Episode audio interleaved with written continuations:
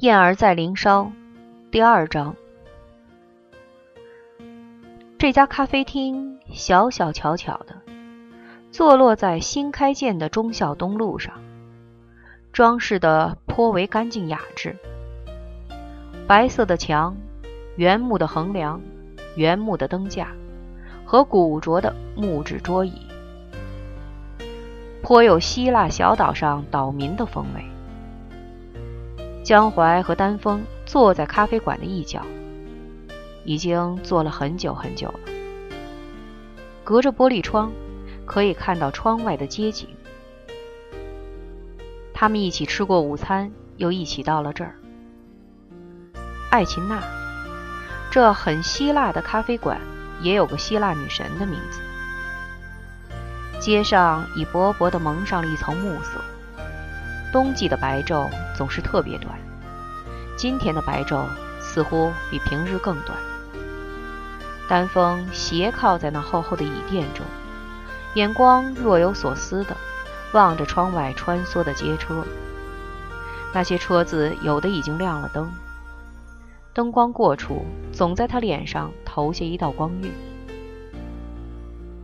他的手指拨弄着一个银色镶黑边的打火机。打火机敲在木质的桌面上，发出嘟嘟嘟的响声，似乎给他的叙述在打着拍子。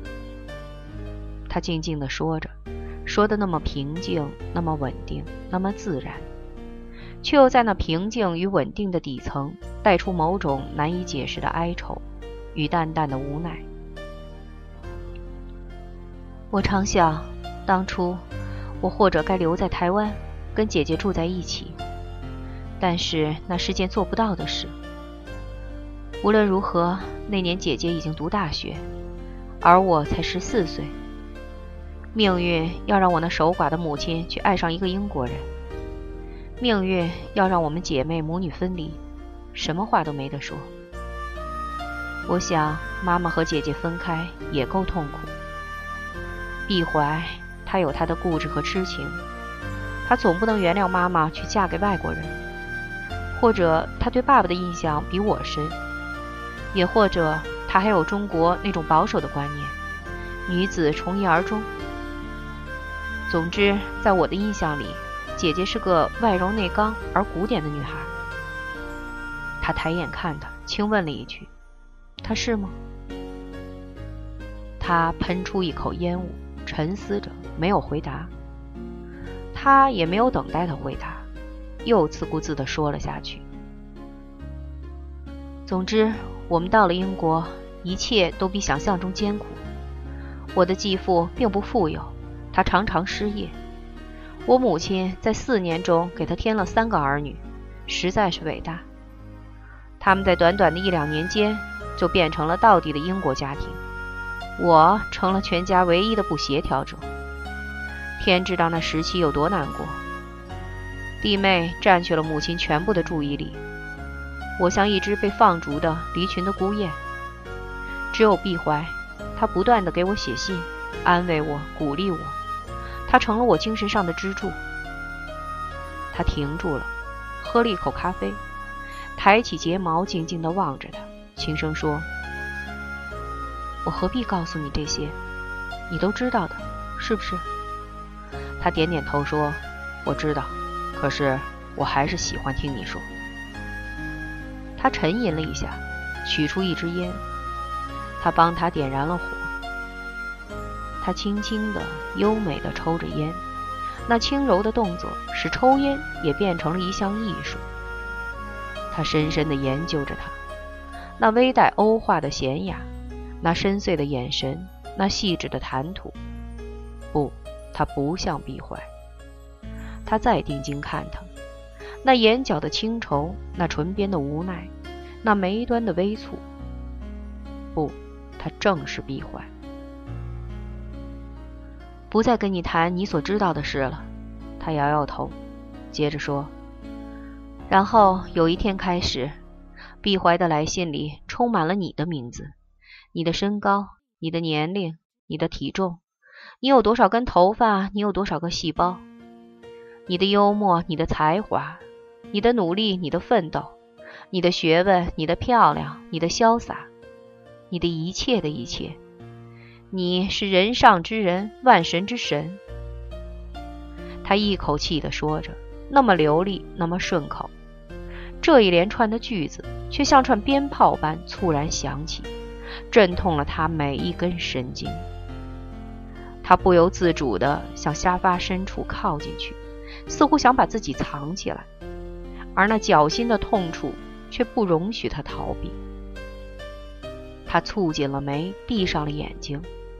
内心深处有个小小的声音，却在那儿辗转轻呼：“闭怀，闭怀，闭怀。”你知不知道，那时候你不是毕怀一个人的，你也是我的。他坦率地说着。他睁开眼睛，立即接触到他那晶亮的眸子。虽然我才十六岁，我脑子里已经塑满了你的影子。每晚，当我母亲和继父在玩岛的时候，我的岛词里只有你和姐姐。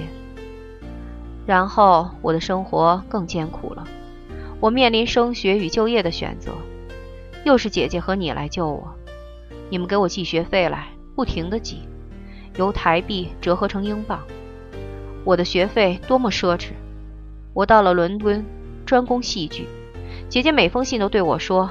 你的事业越来越成功了，这点学费不算什么，不算什么，怎能不算什么？她紧盯着他。我告诉我自己，这些钱算我借的，我要还。我念得很苦，白天猛攻我的学位，晚上猛 K 我的中文。我从没有丢掉我的中文。他想着现在还摊在自己办公桌上的那本《黑天使》。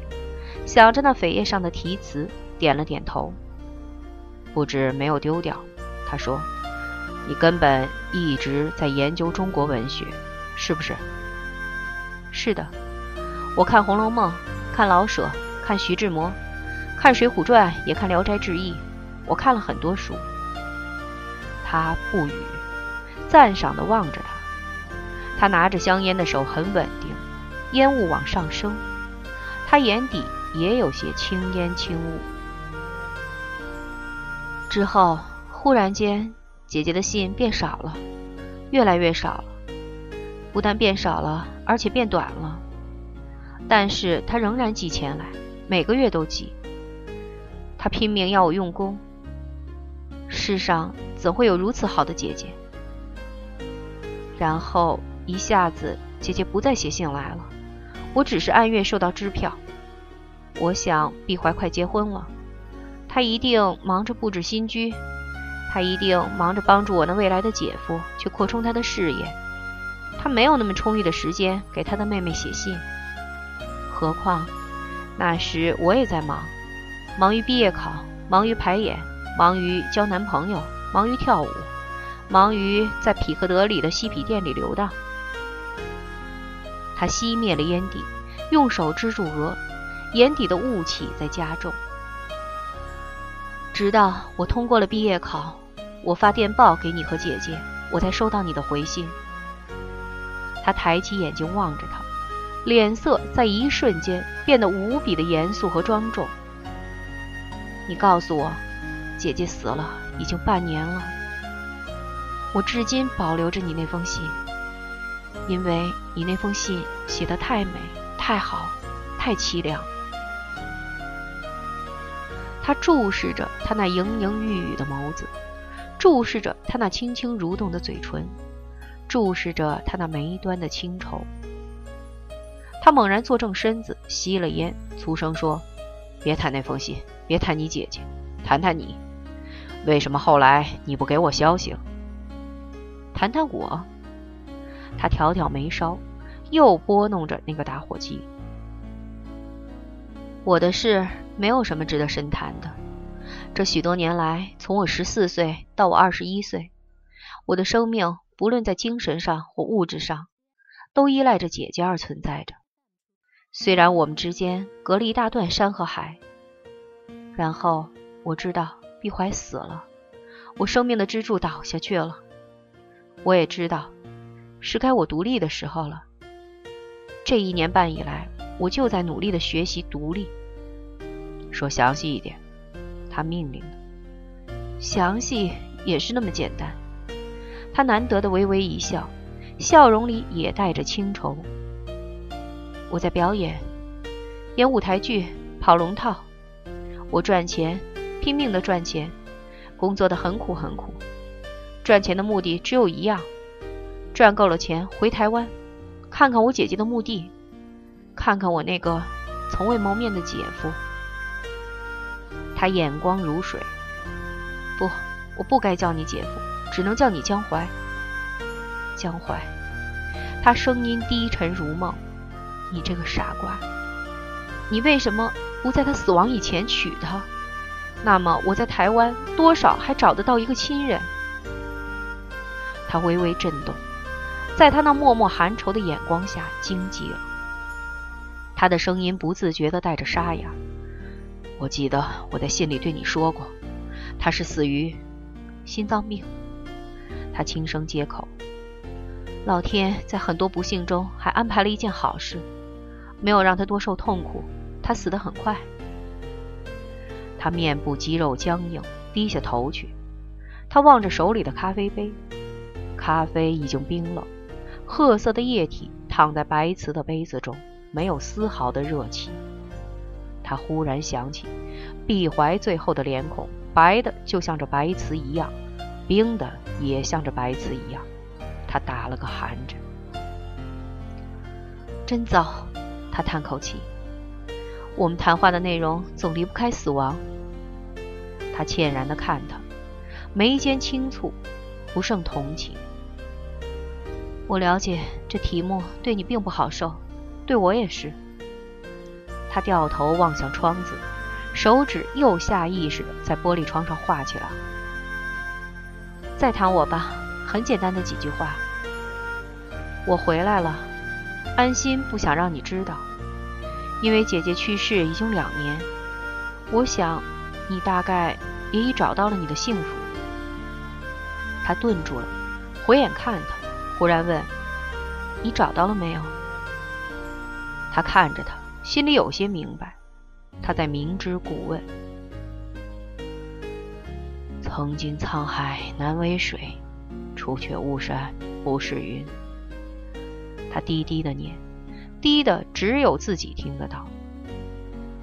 我不懂你在嘀咕些什么，他说。可是我来了已经三个月了，我打听了很多关于你的事。这两年你的事业成功的好快，你成了出版界的巨子。所有的作家都被你网罗了。你有个独立的办公大楼，有家印刷厂，有自己的发行网，有座漂亮的公寓，有部雪佛兰，唯独没有一个妻子。那么，他的声音又轻柔如梦。你依然没有对姐姐忘情，是吗？他咬咬牙，没说话，抬起眼睛，他扫了他一眼。三个月，他来了三个月，打听了很多事情。一种朦胧的不安对他笼罩过来，凉意又爬上了他的背脊。但是他沉坐在那儿，沉静、娴雅、高贵、细致而温柔。他看不出他有什么特别的地方。假如你已经结婚了。我就不会再来打扰你平静的生活了。他继续说：“我租了一间公寓，开始写点东西，然后我觉得我应该来看你了，所以我今天到了你的办公厅。”他啜了一口咖啡，微微露出两排整齐细小的白牙齿，像两排珍珠。这就是有关我的一切，既不神秘也不奇怪。三槐，你会对我的出现觉得烦恼吗？他正眼看他，是的。他坦白的说：“为什么？你换回了很多往事，你撕开了一个已愈合的伤口，你使我这两年来的努力一下子化为虚无。”他凝视他，摇了摇头。有没有人告诉过你，你长得非常像毕怀？他点点头。我知道，毕怀常寄照片给我。母亲说我越大越像毕怀。本来嘛，我们是一个模子里印出来的。他再度打量他那宽宽的额，那眼睛，那嘴唇。他从齿缝里吸了口气，似乎什么地方在发痛。他的眼光又掉向了窗子。天都黑了，他说，不知不觉就出来了一整天。我该回去了。我请你吃晚饭，他很快地说。我似乎一直在吃。他笑笑，那笑容生动而温存。中午你请我吃了川菜，然后到这儿来，你又请我吃了蛋糕，喝了咖啡。不，我不预备再和你一起吃晚饭。谈了这么多，我什么都吃不下。我要回家了。回家？他微微一怔。我说错了，他立即接口。家的意义不应该单纯指一个睡觉的地方。这些年来，我都没有家，我是一只流浪的孤雁。现在我要回到那暂时的栖息之处去。你知道一支英文歌吗？歌名叫《燕儿在林梢》。燕儿在林梢，不是燕子的燕，是鸿雁的雁。不，我不知道。你知道吗？鸿雁是一种候鸟，它的体型很大，通常它只能栖息在水边的草地上或沼泽之中。可是有只孤雁却停在林梢，那是站不住的，那是只能短暂的栖息一下，那是无法筑巢的。他若有所思地住了口。哦，他询问地看着他。那歌词里有这样几句。他侧着头想了想，很清晰、很生动地念：“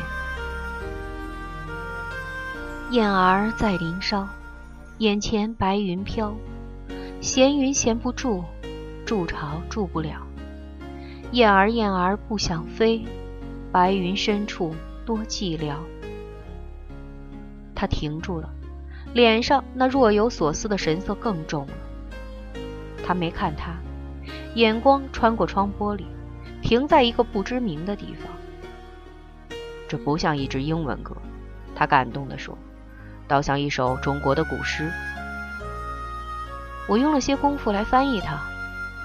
他的眼光收回来了，用手托着下巴，支着额，对他注视了一会儿。然后深吸了口气，他振作了一下，坐直身子，把桌上的打火机和香烟盒都扔进了皮包。他故作洒脱地笑了笑。好了，燕儿要去找他今晚的树枝了。他忽然伸出手去，一阵激动控制了他。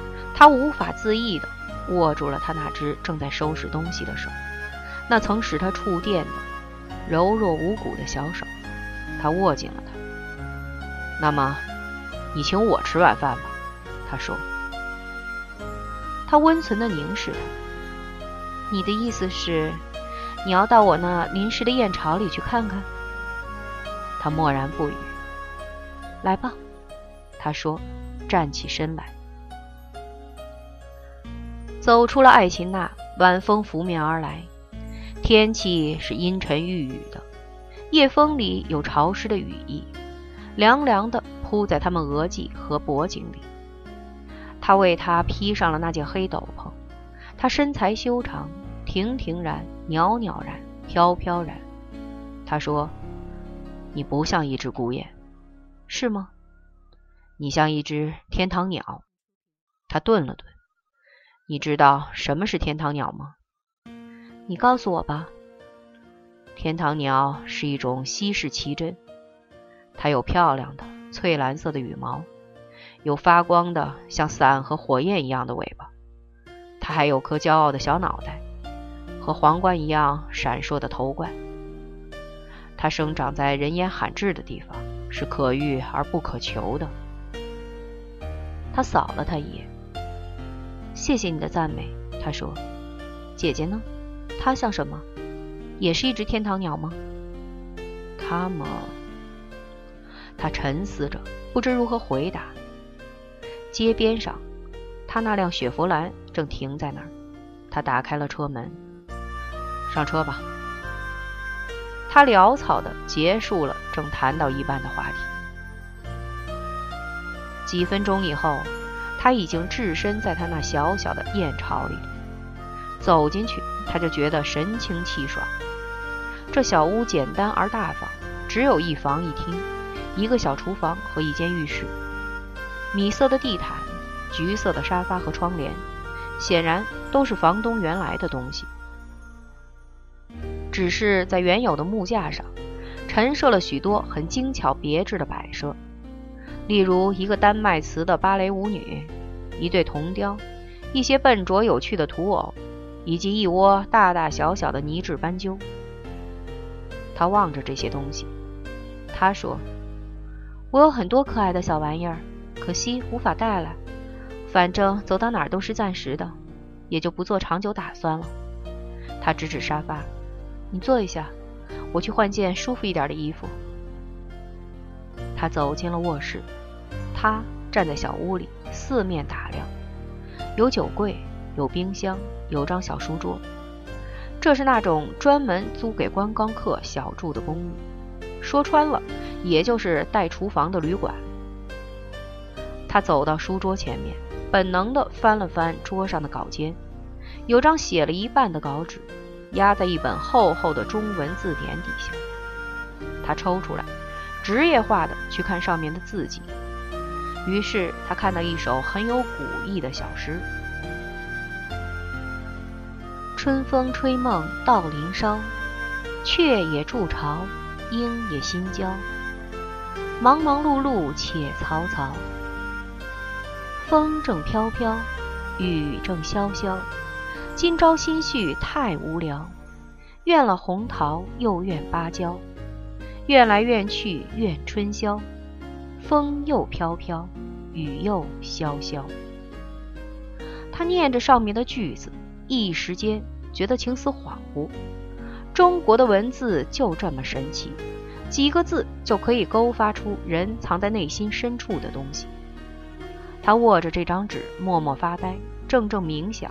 陷进了一种近乎催眠式的状况里，直到身后有个轻柔的声音打破了室内的寂静。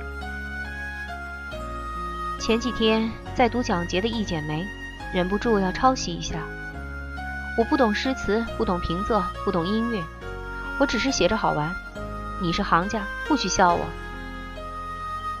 他回过头去，蓦然觉得眼前一亮。他已经从头到脚换了装束，头上的发髻解开了，披了一件如水般光亮的长发，带着自然的卷曲。他身上穿了件白色的软缎长袍，直腋到地，拦腰系了根白色的绸带子，袖子宽宽大大的，半露着雪白的胳膊。他站在那儿，白衣飘飘，如云如絮。如湖畔昂首俏丽的白天鹅，如凌波仙子飘然下凡，浑身竟纤尘不染。他呆了，他是真的呆了，瞪视着他，他像着魔般一动也不动。怎么了？他问，微笑着，黑眼珠是浸在水晶杯里的黑葡萄。有什么事不对吗？他回过神来。不自禁地吐出一口长气，你又吓了我一跳。你怎么这样容易被吓着？你从全黑变成全白，从欧化的黑天使变成纯中式的风又飘飘，雨又潇潇，好像童话故事里的仙女，变化多端，而每个变化都让人目眩神驰。他对他微微摇头，走到酒柜边，他取出两个水晶玻璃的酒杯。拿了一瓶白兰地，走到沙发前面。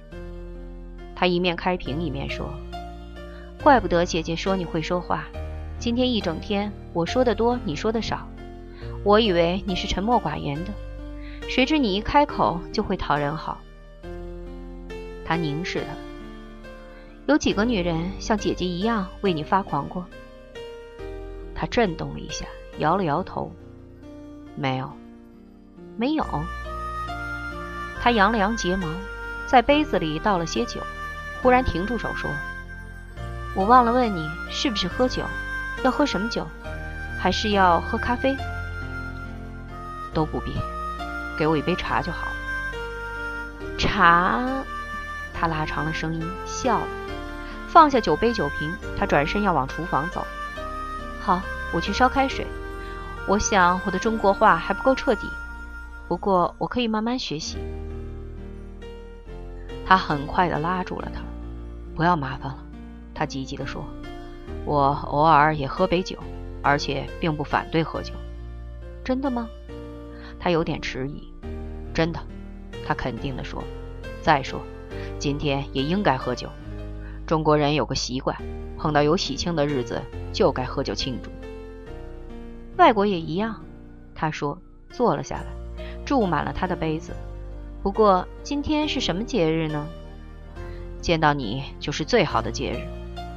他一本正经地说，用杯子碰了碰他的杯子，柔声的、清晰的、感动的、诚挚的，再加了句：“欢迎你归来，丹峰。”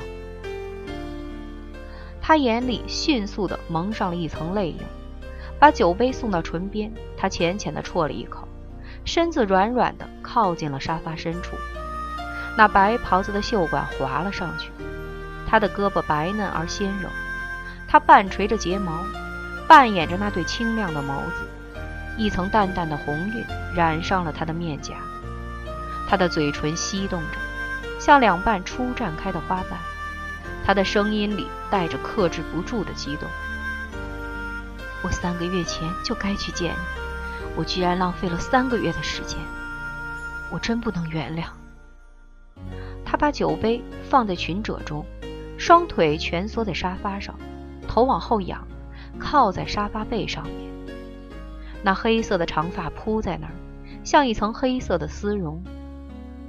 他的睫毛完全盖下来了，接着那睫毛就被水雾所湿透，再接着，有两颗大大的泪珠就从那密密的睫毛中滚落了下来，沿着面颊。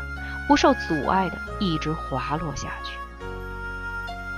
他轻声的、叹息的、软软的说了句：“我不想再飞了，我好累好累，姐夫，请你照顾我。”他猝然惊跳，心脏紧紧的收缩起来。他怔怔的凝视他，在这一刹那间，就心为之摧，神为之夺了。